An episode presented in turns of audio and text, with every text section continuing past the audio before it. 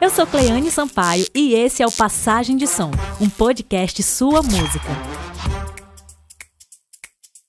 Oi, meu povo! Hello, nice to meet you. Que prazer receber vocês aqui. Minha gente, ó, primeiro de tudo, eu quero dizer que eu estou muito feliz com a convidada de hoje. Daqui a pouco eu vou dar uns spoilers para vocês. Mas antes da gente começar o programa, macho, se inscreve. Se inscreve aí no negócio, anote o número, se inscreve, ativa o sininho, porque o programa tá demais. E hoje nós temos uma convidada pra lá de especial, arretada. Essa mulher é arretada. Empresária, jornalista, cantora, bonita, verde, tudo ela é. Ela é tudo, gente. Inclusive, olha, essa mulher tem mais quase 20 anos de carreira numa das maiores bandas de forró do Nordeste. Vocês estão entendendo o negócio? Pois é, estamos com nada mais, nada menos que Sâmia Maia. Ah, que prazer estar contigo. Parece Obrigada. um abacate, gente. Verde, né? Verde. Quando amadurecer, ó, loucura. que prazer. Nice to meet you, Cleane. Nice to meet you, meu amor. Eu amo. Obrigada por ter topado participar do Passagem de Som aqui com a gente. Em meu nome e em nome da sua música. Thank Ai. you so very much. Menina, ela tá muito poliglota. É, mulher, eu vi tu lá em Nova York. Ela em Nova York, gente, falando Hello, nice to meet you, I'm sorry, I am lost. Onde eu encontro, não, não, não. Ô, mulher. Amiga, se você me viu lá, você sabe que o máximo que eu conseguia pedir era um café com leite. E ainda é errado, porque eu passei.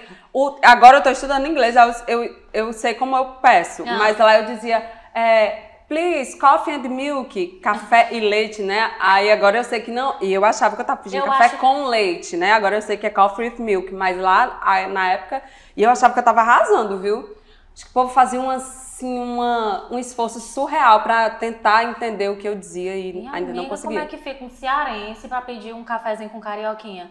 Please, uh, coffee with milk, é, carioquinha com eggs. Como é que faz um Eggs. negócio? Eggs a é pessoa ovo, pede, né, né? gente? É o ovo. Mas, Do, do mas enfim, que maravilha. Meu sonho, viu? Ainda, ainda vou viver essa experiência, mas foi Vai massa, né? sim. Eu, eu passei muitos anos, é, eu acho que fazia mais de 10 anos que eu tinha viajado para fora do Brasil. Eu Uau. comecei a trabalhar na televisão e não tinha mais férias, né? Eu tirava férias em junho para poder é, viajar com a banda Uhum. em São João. E aí eu não tinha férias, eu não tinha folga, não tinha nada.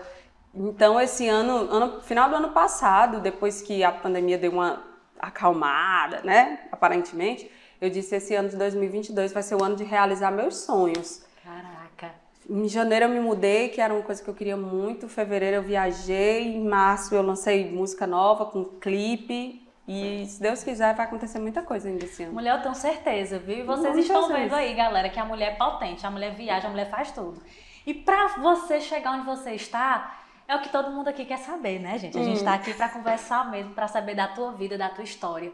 Como foi pra você começar tudo isso? A gente conhece a Sâmia dos palcos aí cantando é, é, músicas na Magníficos, mas quem, é, quem era a Sâmia antes da Magníficos? Quem era você? De onde você, a tua infância, a tua família? Conta um pouquinho do começão pra gente. Começão. Olha, eu tudo começou no Zé Walter, né? Amo, inclusive, mandar um cheiro pra turma do Zé Walter. Eu, eu morei no Zé Walter minha infância inteira, né? Eu nasci, me criei lá. E o Zé Walter é um celeiro de grandes artistas. Não sei se você sabe. Mas eu tava até falando quando eu entrei aqui, que eu vi o disco do Machis com Leite, que eu tinha aquele disco que eu ganhei do Neto, que morava vizinho à minha casa. Olha. Neto cantou do Machis com Leite, na época o Machis com Leite já estouradaço. E eu não sei porquê. Olha, eu só queria ser artista. Era o que tu tinha na tua cabeça, É. né? Eu tinha plano B. Se eu não fosse artista, eu queria ser policial. Olha! Mulher, já imaginou tudo? Dois extremos, né? Minha nossa senhora. Mas assim, isso na infância. Mas eu, tipo, eu queria ser apresentadora, eu brincava no carro da minha mãe, eu ia fazendo altos programas de televisão. Eu fazia show pros meus amigos, eu imitava Daniela Mercury, eu queria ser dançarina, eu queria ser Carla Pérez. Minha nossa. Enfim, a música, eu costumo dizer que a música foi o que ela me escolheu ali, foi o que veio mais rápido, o que se apresentou mais fácil pra mim naquele momento, da minha infância, porque eu comecei a cantar profissionalmente com 13 anos. Profissionalmente, viajando. E foi na banda Zanzibar? Não. Não, Eu né? comecei numa banda chamada Sabor de Queijo, Ixi. que era uma banda só de adolescente. Eu, essa banda foi tocar numa quadrilha do meu colégio, eu tava dançando quadrilha, a banda tocou lá e eu olhei pra banda e eu disse, eu vou ser cantora dessa banda. Com 13 anos. Como? Não sei. Mas eu descobri onde a banda 13 anos. 12 para 13. Eu descobri onde a banda ensaiava, fui bater lá na porta e disse eu queria cantar, eu quero cantar. A mulher, certo. Eu tenho umas coisas, eu fico passada com esse povo. Mulher, você tá vendo isso aí, né? Já é. Todo mundo que vem aqui que diz o comecinho é assim. Ah. Bate mesmo na porta, vai na janela, assiste as coisas e se joga. Eu tinha mais coragem do que eu tenho hoje. Hoje, eu, pra eu pedir um, um favor a alguém, minha filha, eu dou uma volta tamanho do mundo e ainda desisto. Mas naquela época, amor, criança, né? Criança é cara de pau. Pra começar. Que bom que, que é, bom que né? é. Que bom que é. É. Fui lá e disseram que não tinha vaga, que já tinha cantora. Disse, ok, mas eu posso, ver, eu posso ver a banda quando estiver ensaiando? Pode. Todos os dias eu ia ver o ensaio, fiz amizade com a galera. Era só adolescentes, era crianças, na verdade. Era 13 crianças. anos, né, amiga? É, os outros também, os músicos eram crianças, a cantora era criança, era, era só criança e adolescente, tinha o técnico de som era mais velho, uma galera assim, mas pouca gente. E eu fui fazendo amizade e os meninos me deixavam cantar uma música no final do ensaio, até que um dia a cantora faltou e foram atrás de mim para cantar neste show. Só que problema, minha mãe não sabia de todas essas minhas fugas, porque a minha mãe trabalhava o dia inteiro, tinha uma confecção de calcinha e sutiã, né? Tu sabe que aqui ou, É oxe. ou- aqui no Ceará ou é artista ou é do Ou é comércio artista, é do ou comércio. faz alguma coisa. Minha mãe fabricava calcinha e sutiã e a minha mãe não sabia. Eu saía pra jogar futebol de salão, eu era atleta do colégio e E tu gazeava. o futebol, gazeava. Mulher, gazeadora ela. Aí, porque eu me apaixonei pela música. E aí a minha mãe disse, olha, eu não sabia nem disso, mas já que vocês estão precisando, ela vai, mas é, é a única vez e é a última vez. Foi. E aí tu começou foi? toda a saga, né, amor? Ela te assistiu nessa apresentação? Não, não, não. A minha mãe, ela me assistiu uma vez nessa banda, que foi o dia que quando ela chegou no local, porque a gente tocava num lugar que era uma bica, um banho de bica. Lá, na, eu não sei, gente, eu vou falar uma coisa aqui, me perdoem se eu estiver errada, mas é porque na época que eu morava aqui era assim, chamava a Favela do Pantanal, que era uma um tipo um anexo do Zé Walter, entendeu? Era? Se- É. Se vocês lembram, vão comentando aí, viu? Expliquem É, melhor. Explique vai. melhor. Lá na época, tipo. E aí a, a gente tocava nessa bica, nesse bando de bica que era lá, nessa favela. Quando a minha mãe chegou, e assim, tinha gente de todo, de todo tipo, bebendo e tal, minha mãe disse, ela me sentou lá, ela disse, nunca mais você vem pra cá. Ela com meu irmão novinho no braço. E eu já chorando triste, né? Mas fui cantar, cantei o show todinho. Quando terminou, tinha um vizinho meu lá e disse, rapaz, a menina gosta, deixa ela cantar. Olha como é bonita ela cantando e tal. E tua mãe com aquela coisa no coração, Uhum. né? Aí ela deixou. Pouco tempo depois, eu já estava em outras bandas. E aí veio a Zanzibar.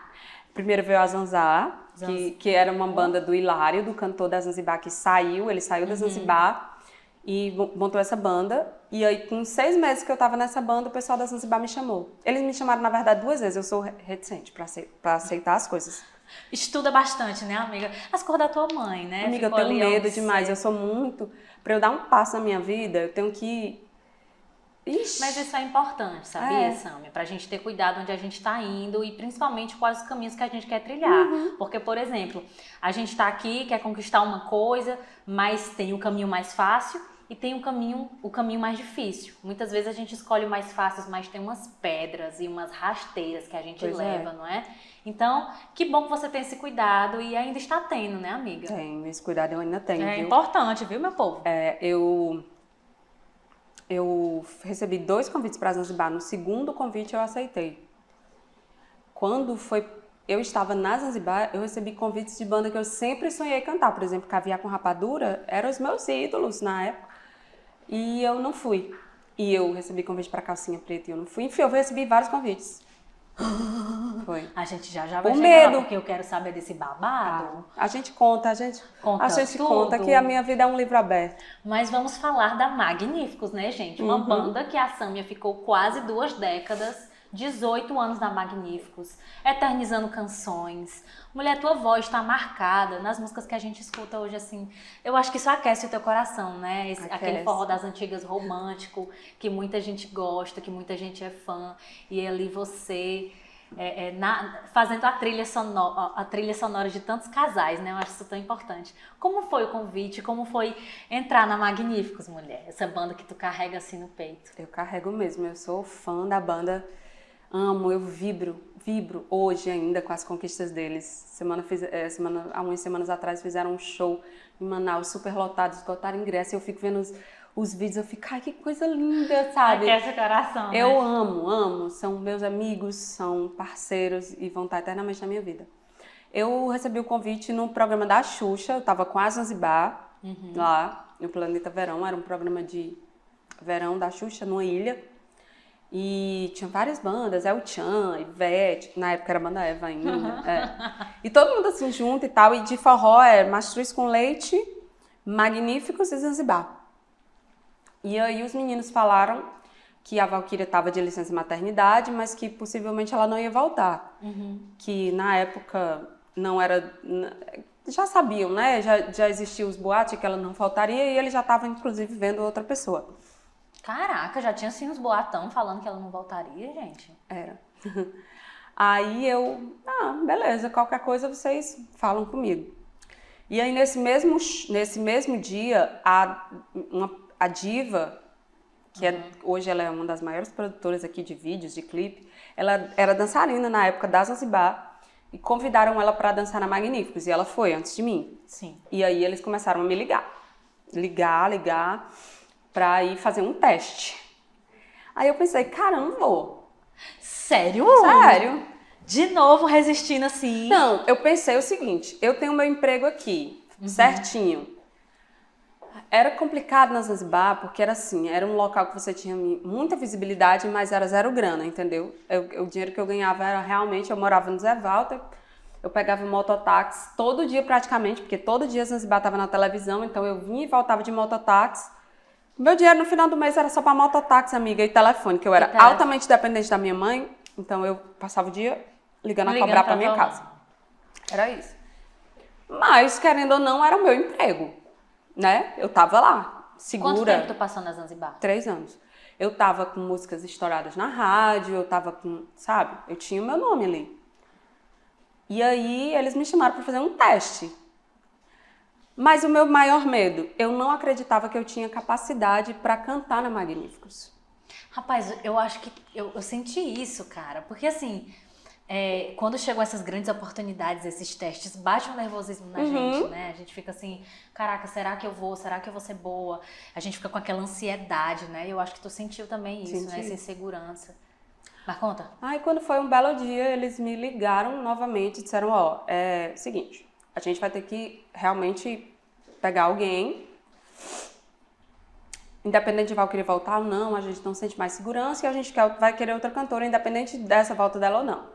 Então, você, se você quiser fazer o teste, a gente vai fazer um show em Santa Luzia, vizinho a Caicó. Amiga, parecia que ele tava falando grego. Santa Luzia, Paraíba. Tipo assim, ó. Caicó. Tá, tá, tá, tá. Não entendia nada, sabia nada. Sabia nem onde era.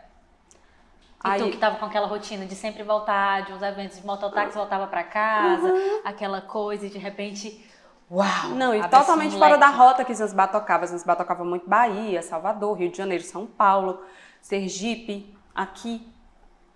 Paraíba, a gente tinha passado uma vez por João Pessoa, que era caminho. Uhum. Aí parou para almoçar. Era só isso.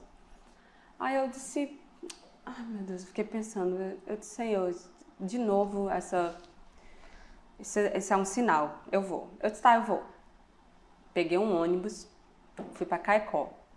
Chegou em Caicó, os bailarinos da banda eram de Caicó. O menino me pegou na rodoviária, me botou num táxi para ir para Santa Luzia. Uhum. Chegou lá, fui passar o som. Aí o produtor musical chegou e disse: Escolha a música que você vai cantar. Qual é que você sabe? Eu disse: Olha, saber mesmo eu sei todas. Eu fã da banda de Sagota. Eu de saber eu sei todas, mas aí eu pensei comigo e com o meu bom senso, eu disse: Eu não vou cantar as músicas principais, né? Porque uhum. a tipo a Luciane estava lá e tal, e eu já não queria chegar causando nada, né? Eu disse, vou pegar, e peguei umas três músicas que não eram principais, eu lembro que eu cantei fora de mim, tentando me evitar, e nem lembro a outra, Jesus. Não pegou as pá? Não, não. Eu sei que eu fui passar o som. Amiga, hum. eu não usava o eu não usava retorno. o retorno. Na Zanzibar, né? Então, quando botaram aquele negócio no meu ouvido, primeiro eu achei super estranho. Mas eu acho, eu acho também. Segundo, eu achei super confortável. Então, meu amor, eu nem fiz força pra cantar. Tu já tava se ouvindo super bem, Aham. né? Fia, eu olhava pra cara da galera assim, era um- uma cara de decepção. Todo mundo assim, ó, Mentira, tocando no- na passagem de som. Aí eu, meu Deus, fui péssima, Jesus. Mas tem nada não. A minha amiga já tinha dito assim, olha, se você, se for pra você ficar na banda, eles vão dizer, você vai ter que ir pra Monteiro conversar com o Jotinha. Se ele disser assim, você vai pra casa e a gente liga, é porque você não vai ficar. Porque não vai ficar. Eu fui com a roupa de cantar e a roupa de voltar. Olha a minha segurança de que eu ia ficar, viu? Ou seja, eu já tava tranquila, beleza, vou voltar. Aí, na hora do show, o operador de som chegou de Saragão, que até hoje é o mesmo operador. A Magníficos, ela tem disso, ela, né, as pessoas Abraça duram as muito lá. pessoas, duram muito, né? Aí a Aragas me disse, olha, tu canta lá com retorno? Eu disse, não. Ele foi, depois canta sem, Só pra porque tua voz não saiu. Oh, o povo curto e assim, grosso. curto e grosso. Ele foi, parecia que tu tava assim, cansado. Aí eu, ok, beleza. Começar o show, minha filha, me arruma, bota o figurino. Porque nisso eu sempre fui boa. Se organizar, Eu se sempre fui muito melhor no palco, na hora, no momento de, tá, sabe? Eu, eu sempre fui mais artista. Eu digo isso, Conduzia mais, né? eu sempre fui mais artista do que cantora, propriamente dita. Uhum. Aí eu subi aquelas escadas, que eram as escadas, viu, amiga? Que eram duas escadas assim, tararara, você ia descendo e, e a luz iluminando E seus luz. pés. E eu disse, minha nossa senhora, vou Aquelas cair daqui. Aham, Vou cair daqui, mas não vou cair, não. Desci com a minha roupa, meu top dessa finura, parecia um esquife. Subi baleado. Era. Aí quando eu desci, lá vi o bailarino, uma bicha bem truqueira, né, o Elete, o Wellington.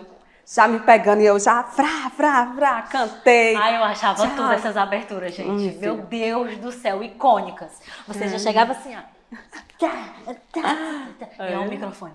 Ai, mulher, eu amava essas coisas. Amava, amava, amava. Foi, minha filha. Aí, assim, quando chegou na metade do show, o gerente me chamou, que era irmão de Jotinha, e disse: Olha, por mim, você já estaria na banda. Mas você vai ter que ir pra Monteiro conversar com o Jota, que é meu irmão, que é quem decide que é o dono da banda. Aí eu, opa, Opa! vou pra Monteiro. Opa, olha os boatos aí. Fui a Monteiro, minha filha, naquele ônibus leito. Na época eu viajava no ônibus Bar, ônibus velho. Meu Deus, eu ficava morrendo de dor no ônibus leito. Eu, Meu Deus, isso é um sonho. Eu olhava assim, não acreditava, amiga. Não acreditava. Aí fui, chegou lá, tive que fazer outro teste. Já tinha disse, vou lhe botar no ensaio ali pra você cantar pra eu ver. Aí já tinha feito todo aquele suspense. Você já pediu demissão de lá? Eu disse, pronto, ele vai dizer, não peça não. Eita, amiga. Aí, aí eu disse, não, ainda não. Mas eu vou pedir, porque não é justo eu vir pra cá fazer um teste, outra banda e voltar lá pelo menos falar. Eu vou pelo menos falar pra eles. E aí eles vão querer, vão ver se querem ou não, né? Que eu continue. Eu falei, não, não, porque se você não pedir, eu vou dizer que você peça. Eu quero assinar um contrato de um ano. Um ano, amiga. Eita, um ano. Aí vem mais. Vem mais o quê? 17? 17. e nunca mais assinei outro contrato, viu? Imagino, imagino. Já tinha a ver com assinar contrato, eu não vou assinar nada. Não precisa assinar nada. No dia que eu quiser sair daqui, você vai ser a primeira pessoa a saber. E assim eu fiz. Todas as vezes que eu tentei sair de lá, eu tentei umas três vezes. Caraca, três vezes. Uhum. Amiga, eu vejo assim que tu tem um carinho muito grande, né, pela, pela Magníficos e tudo que tu viveu e tal. Com certeza, né, a pessoa que passou 18 anos na banda. Teve algum momento que você se decepcionou? Assim, quando você entrou na banda, que você viu tudo aquilo acontecer, teve lados positivos e negativos, Uhum. que você, tipo, ixi, isso aqui eu não esperava que fosse acontecer. Ah, eu me decepcionei muito. Eu sofri muito lá. Muito. Não é brincadeira. É sério, assim. Eu sofri muito. Eu sofri. Em eu, quais aspectos? Eu sofri a minha gravidez. Quais aspectos? Eu sofri a minha gravidez inteira, porque, tipo, eu, eu cheguei lá muito nova, eu tinha 17 anos, né? Uhum. E aí eu conheci o pai do meu filho, a gente se envolveu e ele era irmão do dono da banda. Só que na época, o meu ex-marido ele tinha um temperamento muito difícil.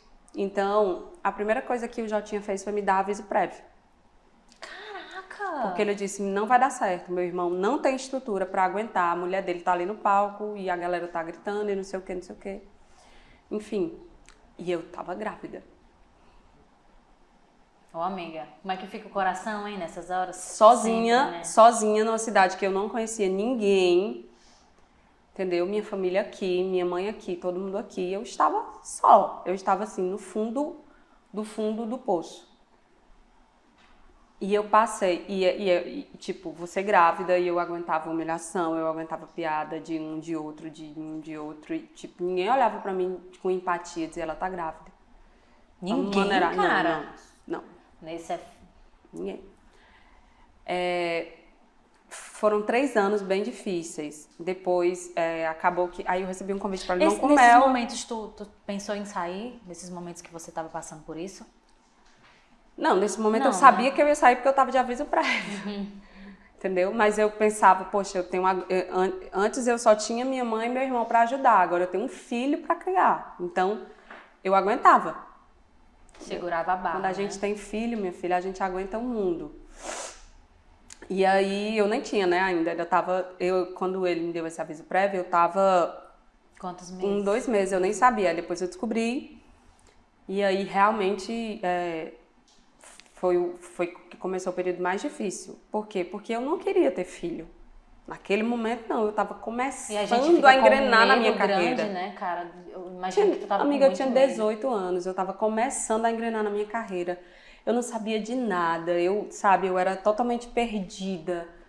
É, eu sabia que eu tinha que ajudar minha mãe, que estava viúva, que estava passando por um monte de barra, sendo despejada aqui da casa que morava. Enfim, era isso. Meu norte era esse. Então, passava por todas essas coisas.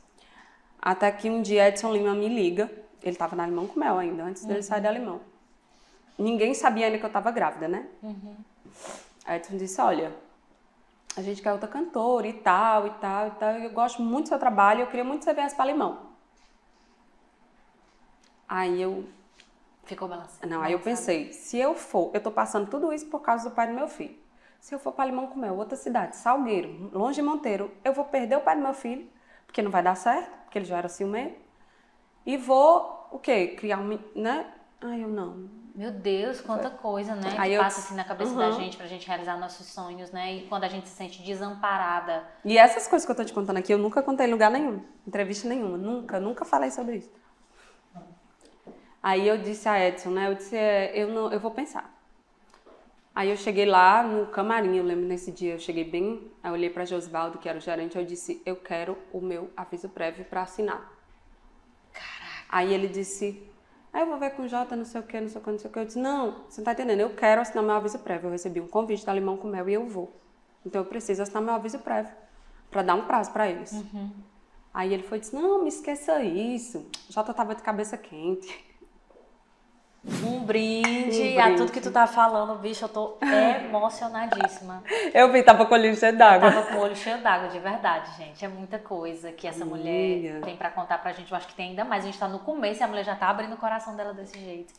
E aí, é, depois de tudo aquilo, continuou na Magníficos, né? Depois de ter passado, se sentido assim. Uhum, continuei. Mas acabou que as escolhas, você foi mais coerente com o que você tava pensando ali e continuou na banda. É, porque, tipo, eu não sou de desistir fácil das coisas. Eu não saí da minha casa para ir para Limão com Mel.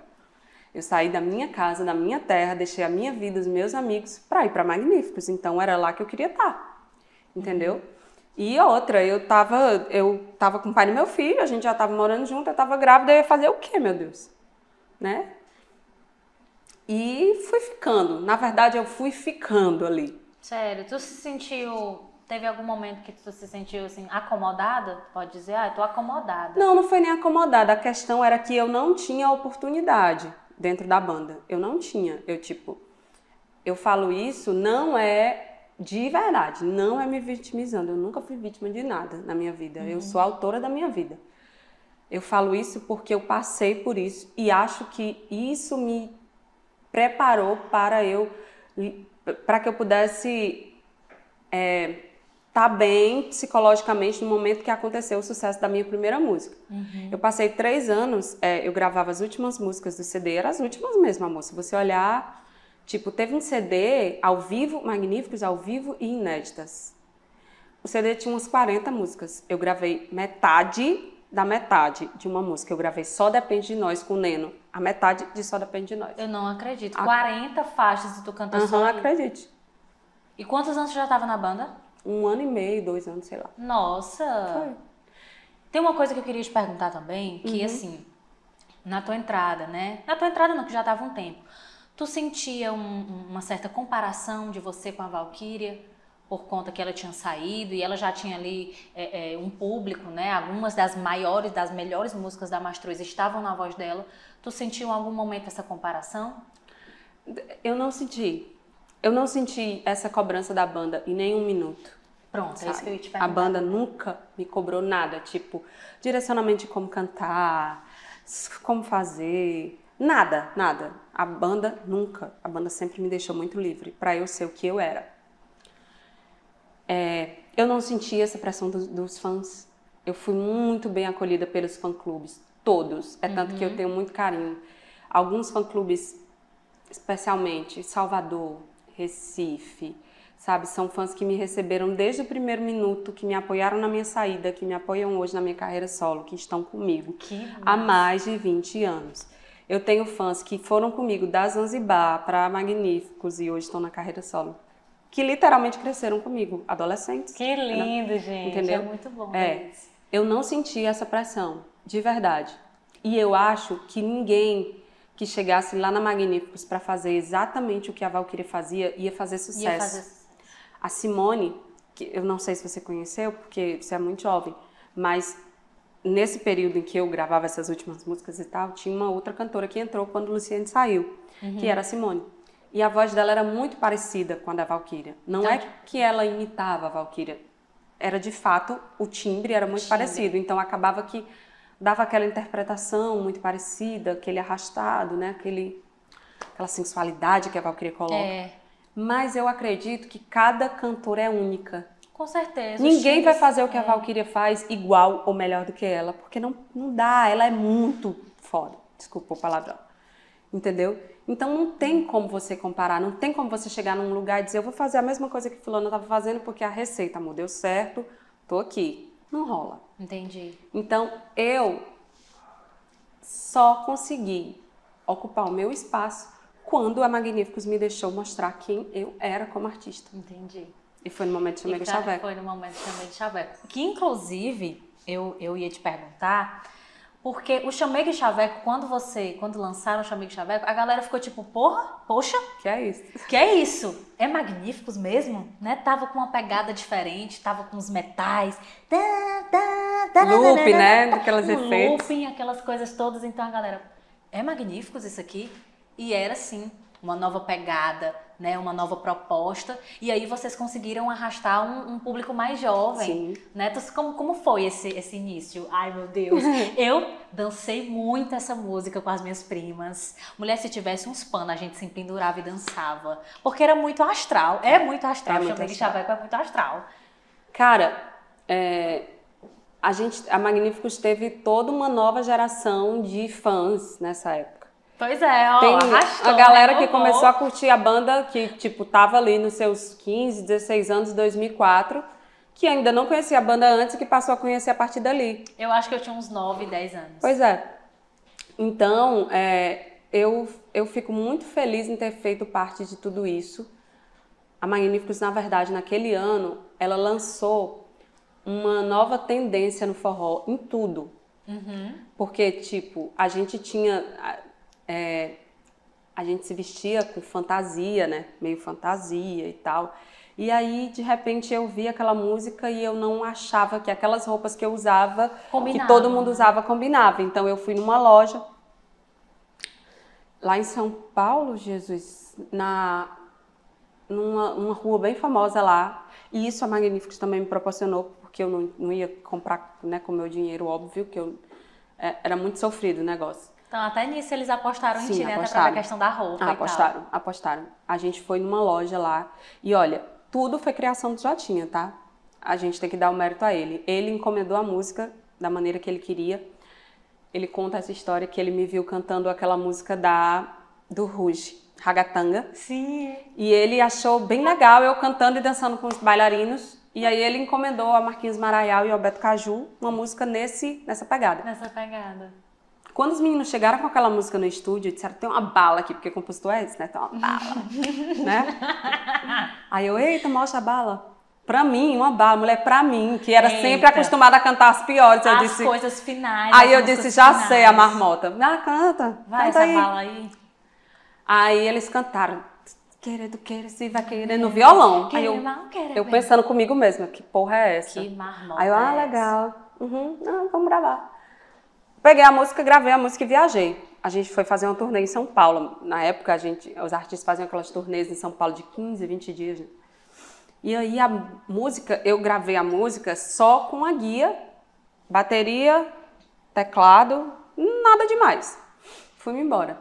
Só que a música no estúdio, às vezes a música ela é mediana quando o compositor mostra pra você e no estúdio ela cresce. Ela é, ela é outra coisa. E às vezes né? ela é uma música incrível no voz e violão e quando você bota os arranjos, bota no forró, a música se acaba. Quando a minha mãe, ela é muito amiga da esposa de Jotinha, eu também Uhum. sou, Socorro, minha comadre, inclusive. A gente tem essa amizade até hoje. Minha mãe me ligou e disse: adivinha qual vai ser a música de trabalho? E eu tinha gravado uma música linda que a minha mãe me mostrou e eu, e eu mostrei a Jotinha e a gente gravou, que era metade da metade. Uhum. Goste de mim. Metade da metade do que eu gosto É. de você. Quando minha mãe falou. eu não consigo, gente. É muito maravilhosa, né? Essa música é linda. É linda. Quando minha mãe falou com essa empolgação, eu disse: será que vai ser metade da metade? A minha mãe disse: mulher, é uma música, eu não sei como é não, mas é uma música que é bem agitadinha. Aí eu disse: oi? Não, filha, tá enganada. A Jotinha vai trabalhar uma música minha? Ela, é. Eu disse: não. Ela, pois não diga nada a ninguém. Tô lhe contando, porque Socorro ligou muito feliz. Porque Socorro, a esposa dele, ela torcia muito que isso acontecesse, porque a gente era muito amiga. Uhum. Mas ela não podia, ela não tinha voz pra dizer ao marido dela que trabalhasse uma música minha. Então, assim, ela vibrou muito com isso. Cara, minha comadre, massa, eu digo minha né? comadre. Fico muito feliz. É. É, e mulheres se apoiando da forma Mulheres, que dá, é. né? Gente, Pois é. Então aí foi, aí foi uma sequência, né? Ver o clipe, aquele clipe que a gente tentou gravar cinco vezes, gravou cinco versões daquele clipe, não é isso? Já tinha olhava e dizia. E ele não tem medo de investir, tá? Ele, tipo, gastou o dinheiro, mas ele viu que não era aquilo que ele queria. Ele disse: não quero. Eu quero Sâmia com os meninos. Aí o coreógrafo dizia: não, mas as meninas vão dançar. Ele disse: você não tá entendendo? Eu quero só Eu a Sâmia Sâmia. com homens, com os homens. Que não era homem, né? Tudo bicha, mas tudo bem. Aí, beleza. Foi. Aí começou, minha filha. Era um programa atrás do outro e os programas chamando e a, e, e a, e a gata ficando doida. Aí Simone saiu da banda, discutiu com o Jotinha, brigou com o Jotinha, saiu da banda. E eu fico louca, num pleno num São João, sozinha, eu e Eri, fazendo. Amiga, a gente fazia aquele sabadaço do Gilberto Barros todo santo sábado. Tipo, às vezes a gente tava tocando em Brasília, pegava um voo pra lá, fazia o sabadaço, pegava um voo pra Maceió pra tocar no interior de Alagoas à noite. Às vezes não tinha voo pra todo mundo, chegava uns antes, outros depois. louca. Olha, era uma loucura. E aí, em tudo isso acontecendo e a música acontecendo, uma música que ia mudar a tua carreira, Uhum. que ia mudar os rumos ali que a Mastruz estava estava seguindo. Magníficos. Ah, Mastruz. É, não. eu É entendo, tu amiga, eu também falou, confundo. Aí eu lá, lá, lá. Aqui a Magnífica estava seguindo. Que massa, cara. Tu ficou muito feliz de quando vi aquela galera cantar contigo? Querendo, querer, você vai querer, querer. E o povo. "Ah, ah". Como é que tu ficava, hein? ficava louca, eu nem acreditava. Ai. Porque, é, tipo, quando eu tive realmente. Eu, eu acho que quando você tem noção realmente que uma música sua tá fazendo sucesso é quando você chega nos cantos que as outras bandas estão tocando. É, né? Né? A galera tá o regravando. artista é o termômetro. É. Quando chegava, a gente chegava nos cantos, chegava assim no ônibus, já tava as bandas tocando, as bandas que tava abrindo show, as bandas que tava- era todo mundo. Eu disse, meu Deus. E Cara, na tá época, a gente não tinha esse lance tão forte de internet. internet. O DVD era a força, né? E aí, logo, logo em seguida, a gente gravou um DVD que veio pra arrebatar tudo. E pra gravar aquele DVD também, eu cheguei, minha filha, foi um sofrimento, porque eu escutava coisas tristes. O pessoal dizia, ah, tanto dinheiro que já tinha vai gastar. Eu tava só. Eu, Eri e Juarez tinha acabado Ela de tinha entrar. saído, né? Assim. Aí eles, aí eu ouvi a galera dizendo assim: Caraca. vai gravar. Samba não é cantora pra segurar um DVD desse, vai, vai perder o dinheiro. vai ser péssimo. A Jotinha dizia, vou gravar só com ela. Vou gravar só com ela. Cara, que cara massa, né? Que mesmo tendo tantas influências ali negativas, ele acreditou, Quando terminamos de gravar- E foi um dos DVDs Foi. mais tops. Até hoje, amor. É isso aí, cara. E eu escutava tudo aquilo, entendeu? Uhum. Não era tipo o povo dizendo por trás, não. Era na minha cara, amor. Na minha cara. Assim, ah, ah, ah, Simone vai voltar, porque ela tirou só uma pequena, umas pequenas férias. E a minha música estourada, e fazendo 40 shows por mês, sabe? E eu ainda escutando aquilo. Eu era tão boba que eu ainda escutava Amiga, tu não aquilo. pegou esse salto e arremessou no quengo de alguém, não. Mulher, que paciência, viu? Eita. Aí a gente gravou o DVD. Uhum. Uma das pessoas que disse isso foi o gerente, gerente da banda, Josivaldo. Ele disse pra, pra eu ouvir mesmo: esse DVD vai ser um fracasso, Sam é muito fraca. Quando terminou a gravação do DVD, ele chegou onde eu estava e disse: Eu vim dar os parabéns e pedir desculpa. Talvez ele nem lembre disso, mas eu lembro. É porque quem dá. Mas assim, É eu entendo. Ó, eu consigo entender tudo. Mas, amiga, é tão massa quando a gente dá a volta por cima, né? O bom é quando as pessoas falam de você e você não precisa brigar, você não precisa espernear, você mostra com o seu trabalho. É. Mas eu não, ó, eu fui muito machucada, Cleane, e eu criei uma defesa muito grande. Então, depois eu me tornei uma pessoa muito difícil. Isso talvez até te preparou pra tua carreira solo, né, cara? É, mas é- assim, cara, eu tenho é. força pra lidar com o que eu quiser. Uhum. Mas quando eu cheguei na minha carreira solo, eu já era outro tipo de pessoa. Eu, eu faz quatro anos que eu faço terapia. E eu precisei fazer terapia para eu entender que muitas vezes eu feria as pessoas como um mecanismo de defesa. Eu queria me defender e eu, para não ser atacada, eu atacava quando eu sentia que eu ia ser atacada, eu atacava antes. Entende? Entendi. É, então, chegou um ponto lá na banda que, tipo, muita gente não gostava de mim. E aí eu tentava, não, mas isso, e, isso já agora, já agora que eu digo, tipo 10 anos atrás. já depois de toda essa fase, eu já era, eu cheguei num ponto na Magníficos que eu não tinha mais para onde ir. Pra onde? Eu era o maior salário da banda, eu era a cantora principal da banda, entravam outros cantores, outras cantoras, mas a gente via, quando a gente ia dar entrevista coletiva, por exemplo, chegou vezes que eu fiquei, cheguei a ficar constrangida, as pessoas só perguntavam a mim, só... E a- ao mesmo tempo eu entendia que aquilo era a construção de um trabalho de 18 anos, entendeu? E, e mas as, as outras pessoas muitas vezes que estavam ali não entendiam. E eu entendo elas não entenderem, porque quando eu entrei, eu também queria o meu espaço. Entendi. Então essas pessoas talvez ainda estejam buscando o espaço delas, É, né? não, mas até tem encontraram. já, mas assim, é complicado. Eu, fu- eu, fui, eu fui trabalhando muito isso em mim, trabalhando as minhas respostas. Antigamente eu era muito inflexível, tipo, eu não aceitava nada calada. Eu, eu passei esse tempo assim, no, na inércia, Aham. aceitando tudo, tudo, tudo, tudo, tudo, tudo. Chegou um ponto que eu disse, não aceito mais nada a partir de agora. Nada. Agora vai ser assim, falou A pra mim, eu falo o, O alfabeto. alfabeto todinho? É. E aí eu fiquei uma pessoa que eu não gostava de ser. Mas na terapia eu entendi isso, foram muitos anos, né? São quatro anos. Na terapia eu entendi isso, que às vezes é. Primeiro, o que me fez entender isso não foi nem a terapia, foi a religião. Eu voltei para eu voltei para a igreja não, né? Na verdade eu sou católica, então eu comecei a frequentar a igreja, cantar na igreja e ter uma maior proximidade com Deus. E eu comecei a entender que eu não precisava me defender das pessoas que muitas vezes elas não queriam me magoar. Sabe? Isso é muito importante, né? É. Pra gente encontrar esse lugar, É. que às vezes é tão difícil. A gente lida com.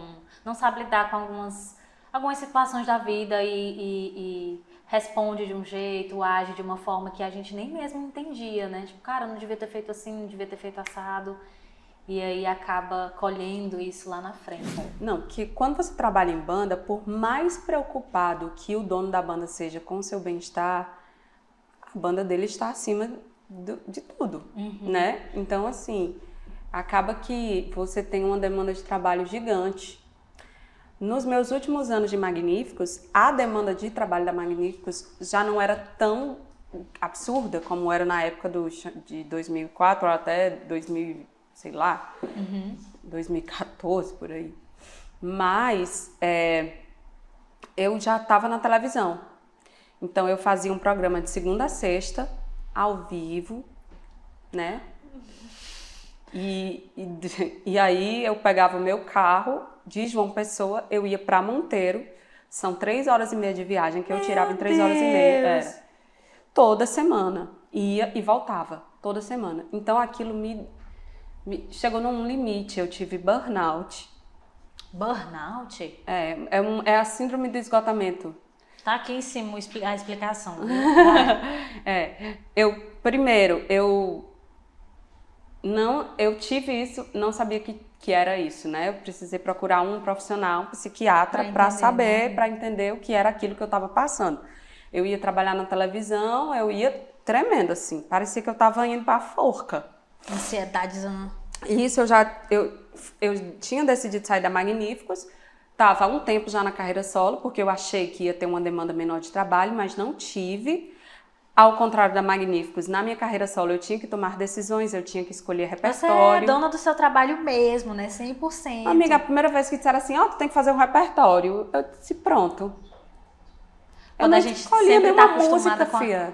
Eu não escolhia nenhuma música para cantar lá na Magníficos. Eu entendi.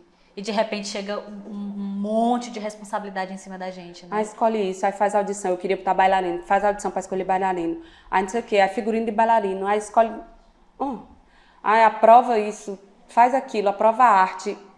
Eu dizia, meu Deus, peraí, gente, peraí, calma, que eu não estou acompanhando.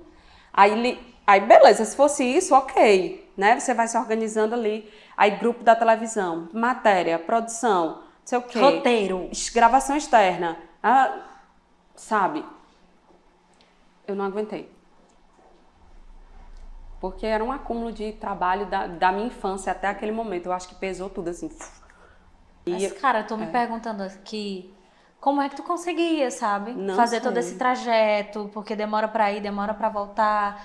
E aí se preocupa com a tua carreira solo, com o teu repertório, com os teus shows, com a tua marca, com a tua figura, com a tua saúde para estar tá ali no palco. Porque com a gente filho, com mãe. Isso! Olha, eu tô falando de umas coisas aqui que não chega nem perto. É. Porque o artista, quando ele sobe no palco, ele tem que estar tá bem, né? A gente tem que estar tá bem para é. poder dar para as pessoas o que elas esperam. Né? E, nossa senhora, como tu carregou muito responsabilidade zona. Eu decidi realmente, efetivamente, sair da Magníficos depois de várias tentativas uhum. para ir para outras bandas na época. Eu quero falar depois da calcinha preta, hein? Vamos falar. Quero saber. é, essa decisão de sair da Magníficos foi justamente porque eu já não estava feliz. Eu estava subindo para cantar no automático, entendeu? Eu estava fazendo aquilo pelo dinheiro. E não é o dinheiro que me move, nunca foi, na vida. Então eu disse: não, então não tá certo. Se chegou esse ponto de só estar tá cantando para ganhar o dinheiro, tá errado. Entendi. Porque se fosse por isso eu teria saído da Magníficos muito tempo atrás, sabe? Eu, eu tive muitos convites de ganhar 5, 10 vezes mais do que eu ganhava na Magníficos. E eu permaneci lá por amor não valia mais a pena para mim estar tá lá. Entendi. Não que eu não ame, eu amo a banda, amo. Uhum. Mas eu não estava mais feliz lá. Já tinha passado meu tempo. 18 anos, eu estava com 35 anos. Eu disse, meu Deus do céu. Cleane, eu vou te contar uma coisa. Eu sentia. Cleode. Eu sentia que não dava mais para mim. Que eu não tinha. Tipo, eu dizia, ah, não vou fazer uma carreira solo porque não vai dar certo eu não vou fazer uma carreira solo porque as pessoas não vão pagar para ir num show meu, os contratantes não vão me contratar. Eu, quem eu sou? Caraca, tu não acreditava no teu trabalho. Eu passei por essa fase. Eu passei por essa fase, sim. Entendeu? E foi, foi preciso muita coisa mudar na minha cabeça para eu entender que sim, que eu tinha o meu público, que as pessoas gostavam de mim, que sabe, que, que daria certo, como dá, como tá dando, sabe? Eu fiz um, um primeiro ano de carreira solo incrível. A, veio a pandemia, foi muito difícil, mas olha, eu trabalhei a pandemia inteira, não fazendo shows, grandes shows, mas eu fiz muitas lives, todas as minhas lives chovia de patrocínio, graças a Deus.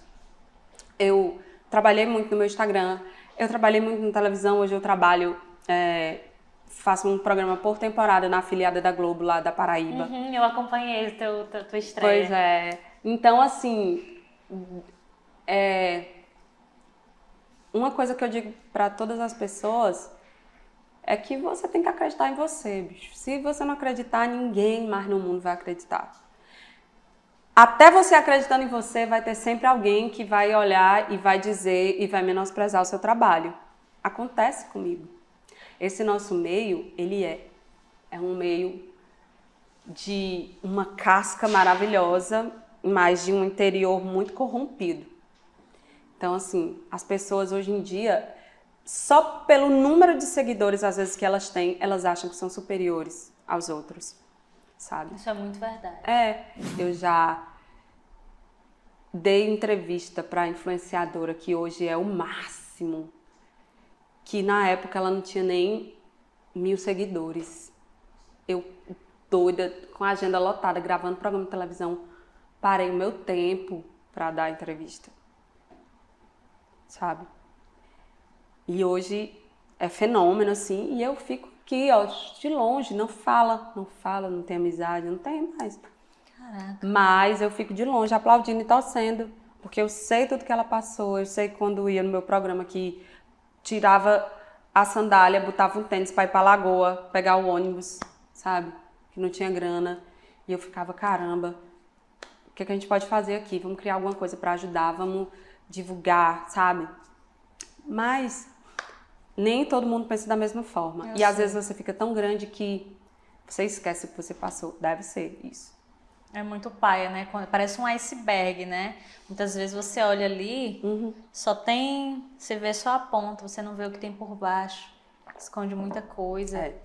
É. Mas só que às vezes eu fico pensando também, caramba, quantas pessoas devem ter esse mesmo pensamento, que eram amigas dela, que eram amigas dele, e, tipo, se for ajudar também todo mundo, se for fazer coisa por todo mundo, eu tento pensar de todos os lados, de sabe? De todos os lados. Porque to, Mas, todas cara, as histórias têm vários. É, tem vários, tem, tem, tem dois lados sempre, né? Às vezes até mais. Uhum. Mas o importante, Sammy, que eu acho, na nossa vida mesmo, é a gente fazer o nosso. Claro. Sabe?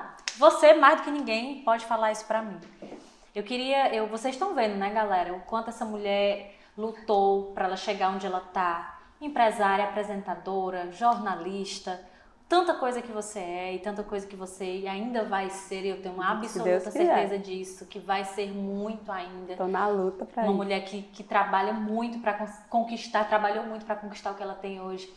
É, você veio de uma família muito humilde, né? De, assim, o que que veio na tua cabeça quando começou a inverter, que você começou a ajudar a sua família, que você começou a mudar a tua vida, os primeiros salários, as grandes conquistas, as grandes realizações. O quão grata você é e hoje quando você olha assim do comecinho até agora? Olha, muita gente diz assim, eu passei muitas coisas tristes na Magníficos, muitas coisas difíceis, uhum. mas eu só consigo ter um sentimento que é amor, gratidão. Por quê? A Magníficos mudou a minha vida. A Magníficos mudou a vida da minha família. Sabe? A gente não tinha, a gente não tinha de morar, parece quando eu falo isso parece que a gente morava na rua, mas a gente morava de aluguel e, e não tinha como pagar o aluguel. Então, é isso. É, eu consegui, nesse tempo todo de trabalho, eu consegui dar uma vida confortável para minha mãe, sabe? Consegui tirar minha mãe daquele aperto que ela vivia você ter ideia, minha mãe era uma pessoa altamente doente aqui, jovem ainda, mas a minha mãe tinha tanto problema que ela vivia doente, doente, doente, doente, doente. Hoje minha mãe tem 60 anos, mas é muito mais saudável assim. É, ela tem a casa dela, o apartamento dela. Se você ver, parece um apartamentozinho de boneco, todo arrumadinho. Oh, meu Deus! E ela, é engraçado, minha mãe diz todo Todo momento que ela tem oportunidade, ela diz isso. Minha filha, sou muito grata a Deus e a você. Que me deu meu cantinho, que ninguém vai me botar para fora, que ninguém. Porque era uma humilhação, amiga. O cabo ligava e dizia: olha, vou despejar, não sei o quê. Ah, enfim, só sabe quem passa. E a minha maior felicidade uhum. é essa, sabe? A minha família não passar mais por tudo que passava e o meu filho nunca ter precisado passar por tudo que eu passei. Meu filho não tem, lá na minha casa a gente não tem luxo. Uhum. Não tem. Meu filho nunca foi aquele menino que pedia iPhone, nunca foi aquele menino que pedia computador para jogar. Meu filho, tipo, meu filho fez 18 anos, eu queria muito comprar um carro para ele. Eu estava juntando a grana do carro dele. Eu não gosto muito de comprar nada para ficar devendo a ninguém. Uhum. É um trauma. é trauma mesmo. É trauma. Aí então eu disse, eu vou juntar a grana quando ele quando ele tirar a carteira, eu vou dar o carro. Só que veio a pandemia. E aí você, eu acabei é, gastando muito dinheiro, né, que eu tinha, porque meses eu ganhava uhum. bem do Instagram, da televisão, outros meses não tinha muito trabalho, tal. E aí você ia compensando aquilo. E aí eu, caramba, não vou poder dar o carro ao meu filho, eu pensei. Fiquei um pouco triste. Mas depois eu pensei, caramba, eu tinha, eu vim ter um carro, eu já era uma mulher, mãe, já trabalhava não sei quantos anos. Não, amor, vai trabalhar. Arrumou o primeiro emprego, vai trabalhar de ônibus. Olha ele ia de ônibus, acordava cinco e pouco da manhã com um ódio.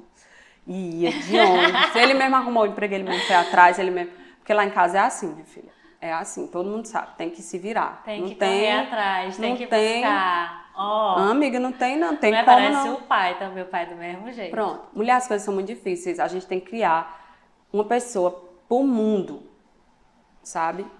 Você tem que criar seu filho para o mundo, porque você é adulto em casa, o mundo açoita.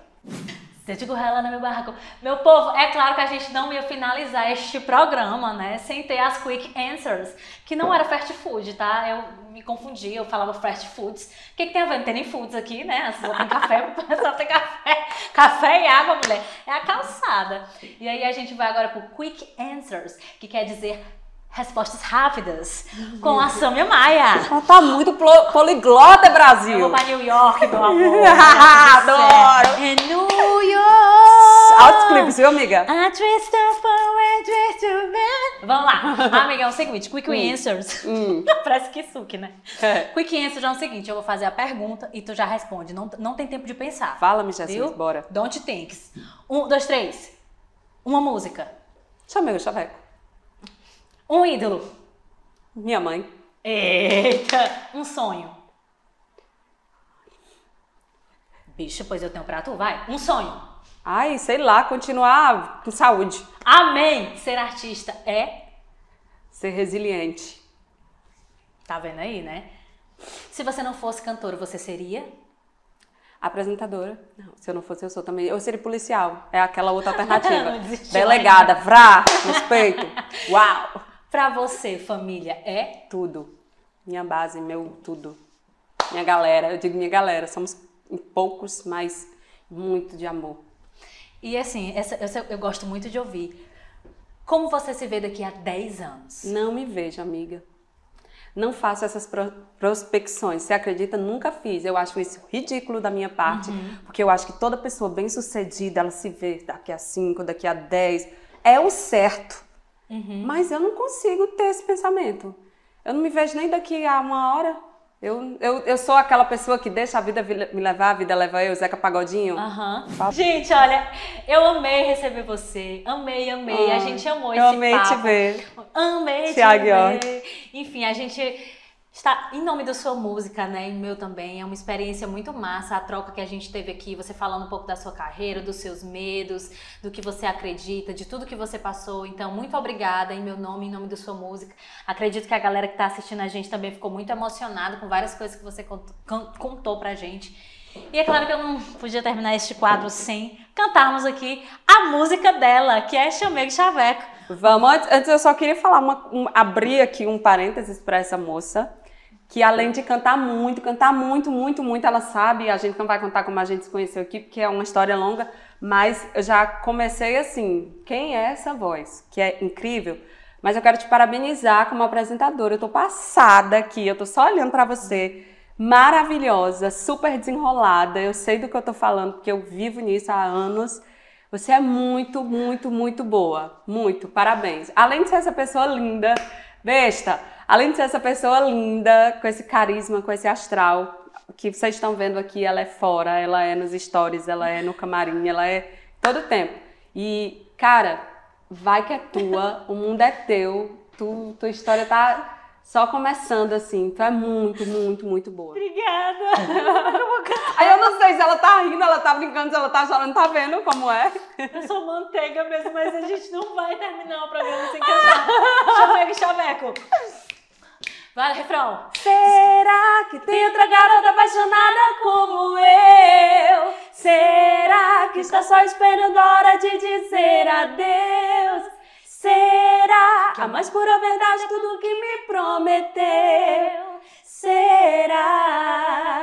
Sei lá. É pra dançar, viu?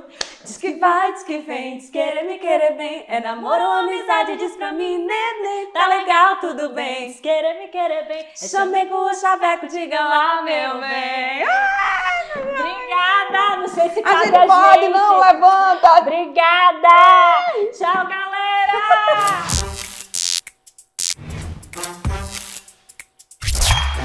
Esse é o Passagem de Som. Você pode seguir e ouvir na sua plataforma de áudio preferida.